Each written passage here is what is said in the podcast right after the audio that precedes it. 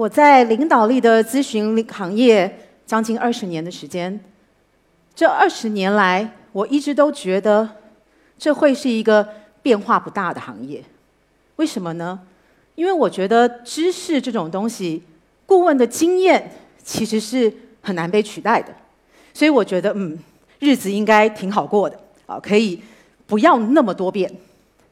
但是我发现，随着 AI 的技术，随着这个社交的 APP，随着所有运算技术、VR 的技术，包括随着数字原住民他们学习习惯的改变，我发现我所处的企业正受到严重的冲击。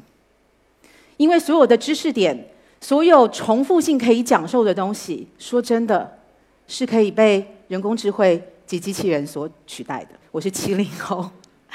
那一个七零后，你们可以想见一个一个七零后的读的是心理学的背景，但是我却要站在中国引领全球的 DDI 进行数字化的转型。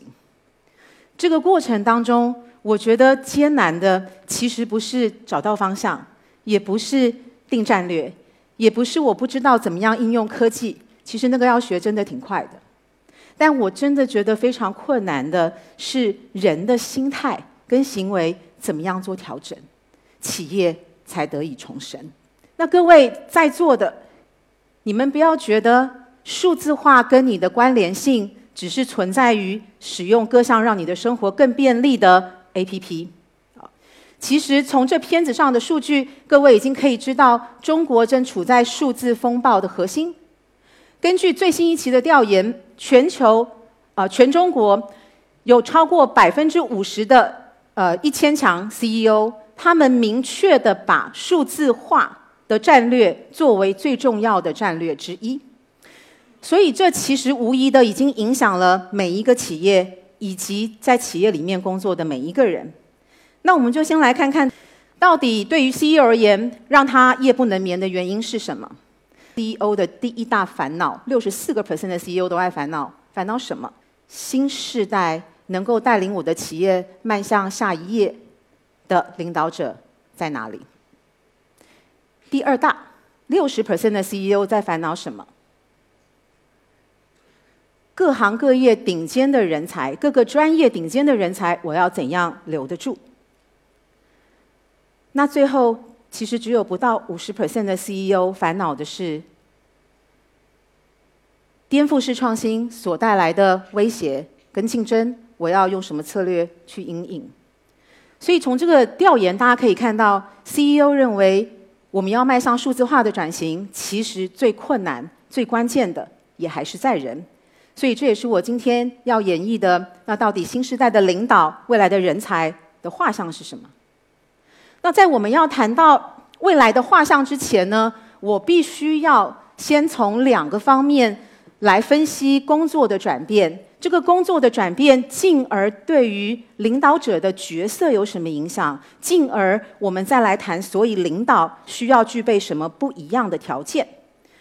所以第一个方面的转变呢，是刚刚谈过很多企业结构的转变。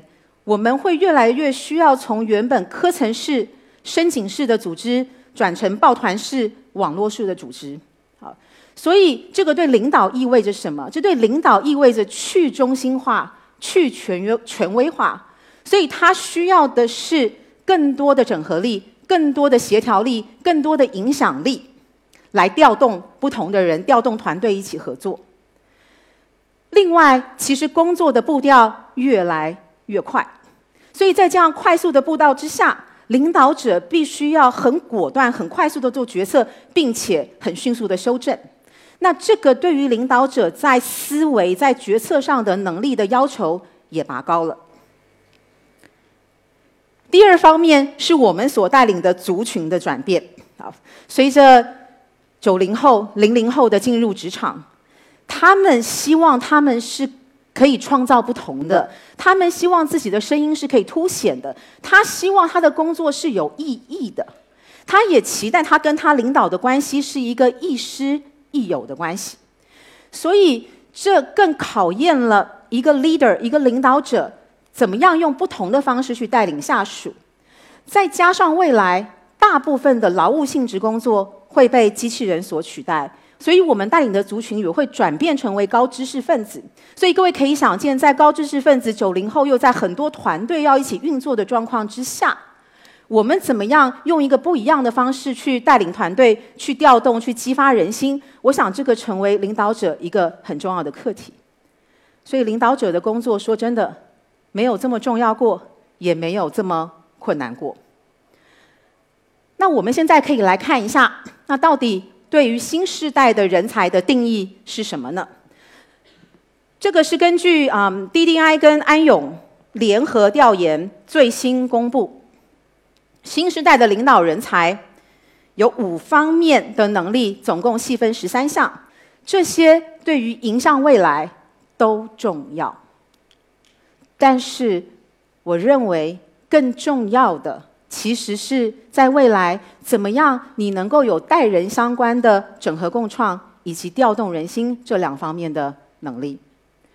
我想跟大家讲个故事。以前呢，有一个非常著名的指挥家叫穆提。那他为什么著名呢？因为他的指挥非常有特色。他的指挥是。一步一步一步一步，非常用力，非常严谨。就你看他指挥的时候，你不会觉得他很享受这个音乐，但是很像在很像在这个按照标准作业流程作业，好，就一步一步的，非常的用力。所以其实他有一场演奏完之后呢，有一个记者就问他了：“哎，穆提，为什么你要用这样的方式来指挥？”他说：“嗯，这个是我对着起。”莫扎特的方式，因为我需要我的乐团很清楚的按照我的方式，我很强烈的要让他们知道，这样照我的方式，用我的定义来诠释这一首曲子，这样我才对得起莫扎特。那大家可以猜猜看，其实一段时间过后，穆提收到了一封信。这封信是乐团共七百人的联署。信中第一开头就跟他讲：“穆提，我们希望你辞职，因为我们不想跟你工作。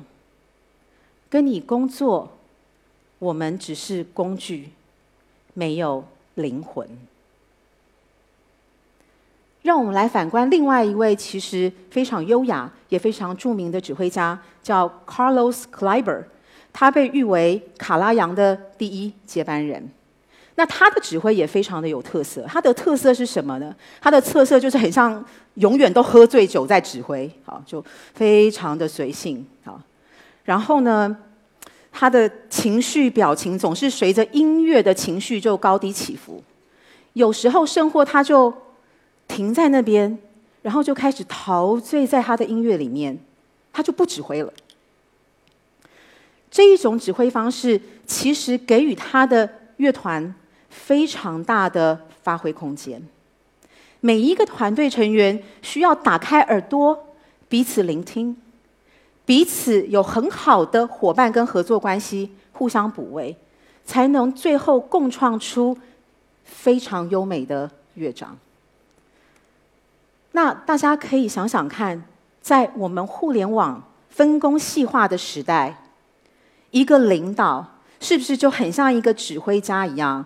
你必须要让不同专业的人才能够充分释放他的潜力，但是你又要能够整合这些专业的人才，让他们能够共创出团队最大的绩效。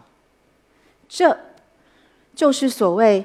整合共创、调动人心的能力，而我认为这样的能力，其实是在未来区分输赢最关键的软实力。那我们接下来要回答的问题就是，嗯，很多在座很多的各位一定会会会在想，哎，那刚刚讲的都是领导者需要的能力，那可是我不是领导者，我需要吗？所以各位。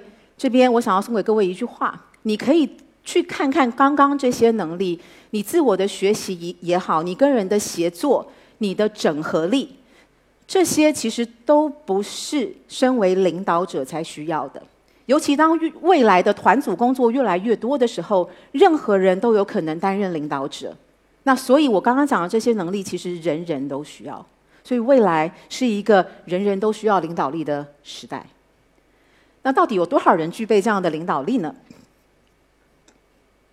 答案是少。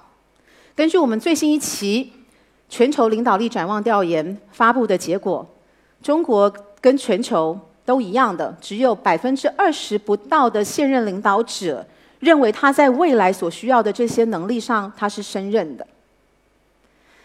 另外，也有一个数据是我们投注了大量的时间跟金钱来发展企业内的领导者，但是他们的能力素质的增长每年以不到五个 percent 的速度在增长，所以发展人很慢。于是乎，我们要怎么去解决这一个少又慢的困境？我们需要全面的释放每一个人的潜能。那这时候你心里会想说：“嗯，释放潜能这个到底跟于文化有什么关系？”那这边我又想跟大家讲一个故事了。我印象很深刻，我之前参加一个企业的年会啊，好，那大家就闹哄哄的。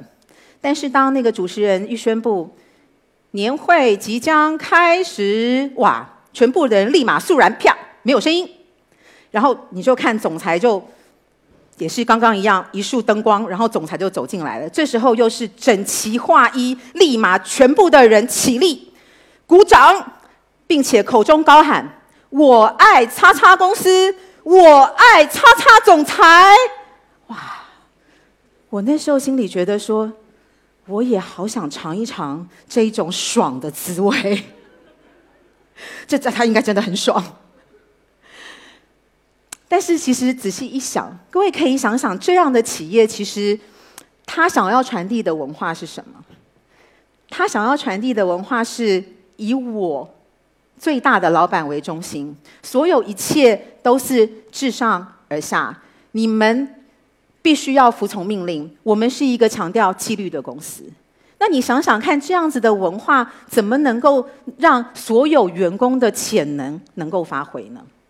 所以，其实就像土壤一样，健康的土壤可以孕育出丰饶的物种，而对的企业文化也可以让你的员工的潜能能够释放，成为企业创新源源不绝的动力。所以我们要来看，那到底我们怎么样能够去塑造所谓对的文化呢？好，这样对的文化土壤包括开放、赋能、团队共创，包括敏捷，包括创新。那我们怎么样去养成这样的土壤？我们需要很多养分。所以这跟这边要跟各位分享的是六加一个养分，怎么样共同去打造出一个非常健康的土壤？所以先从结构开始谈起吧。未来的结构，即便有组织正式的组织结构，但是工作的形态会越来越变成团队式的、抱团式的、网络式的。那另外，我们从选材一方面这个养分去看的时候呢，我们要特别关注的是，如果我们要打造一个多元共创团队的文化，那么其实你要招的人就不应该落入于，哎，他有没有这方面的经验？他有几年的经验？他做过什么？其实我们要更刻意的去打造一个多元的团队，重视多元的背景。那我们来看一下下一个养分是晋升，晋升也是一样的，在我们的往年可能排资论辈嘛，中国人真的比较排资论辈。但是如果真的未来我们要打造开放啊、赋能啊、创新这等等健康的土壤，我们的晋升体系是真的要能够让我们看到那些优秀的人才，让他们能够上来。所以能力其实会大于排资论辈。那接下去我们看看发展这一个养分啊。那发展呢，尤其在近年啊，随着科技的发达啊，当然大家都在倡导用不同的方式去学习，个性化的学习，线上线下的结合，这一个都对。但是各位不要忘记，发展最终的目的是什么？它是要。改变人的行为，对吧？我们刚一开始就讲，你企业要破土重生，最难的是什么？人的行为的改变。所以，发展最终的使命永远不会变的，其实是改变人的行为。所以，即便我们可以用非常多不一样的方式，线上线下的科技去发展人，但是我们在设计整个体验、整个路径的时候，以终为始，以行为改变为目的，这个是不能忘记的。最后。也是最重要的，我把最重要的留在最后讲，是我我认为绩效跟奖励这两个养分，是打造文化最最最重要的两个养分。好，先谈绩效吧。我一直以来非常不喜欢绩效考核、绩效管理，即便连绩效复盘，你大家听听看这个名字，你你感觉赋能吗？你觉得他有团队意识吗？没有啊，嗯，他就是一个很上至下的观念。所以我真的，老实讲，我真的很不喜欢这些名字。但你你仔细想想看，绩效做绩效是为了什么？创造绩效。这个制度目的的本身是不是为了创造绩效？对吧？所以我会觉得绩效制度在设计上面，我们缺少了某一些元素、某一些精神在里面。第一个。怎么样在过程里面不是自上而下的 KPI，而是你让每一个员工在里面，他都有一定的自主性，遵循的企业的方向，企业想要的文化，我自己想要把这个工作做到什么程度，你要让他有自主性存在。而且说真的，我打从心底不相信，我觉得定目标是重要的，但是我打从心底不相信任何事情一定要被量化。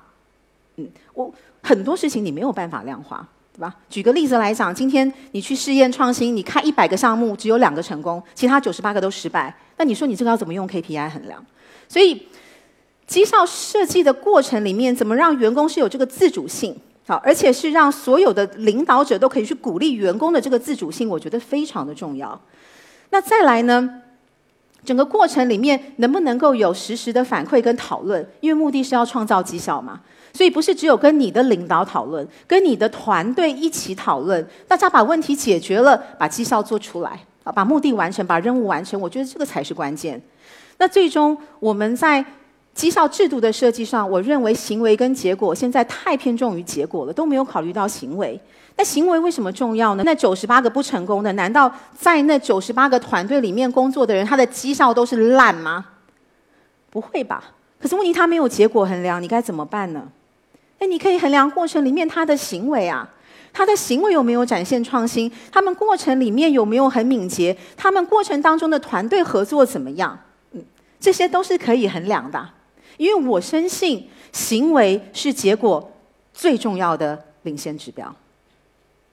最后，绩效总是会连接到奖励的。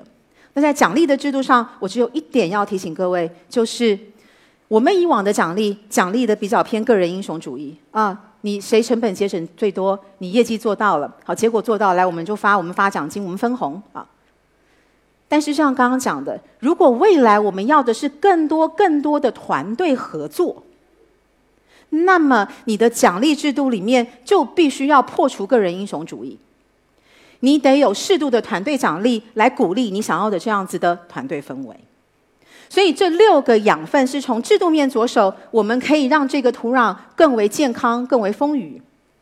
但最后一个加一的养分也是最重要的养分，叫做领导者的以身作则。因为所有企业的文化都是像瀑布一样自上而下，这样员工的潜能才可能像温泉一样自下释放。所以，如果领导者能够做到我刚刚讲的，整合共创，做到赋能，做到同理，调动人心，那么它绝对可以孕育出一个很健康的土壤，去释放所有员工的潜能。最后，我想要跟大家分享的一句话，是我感悟非常深刻，也是我多年引以为鉴的。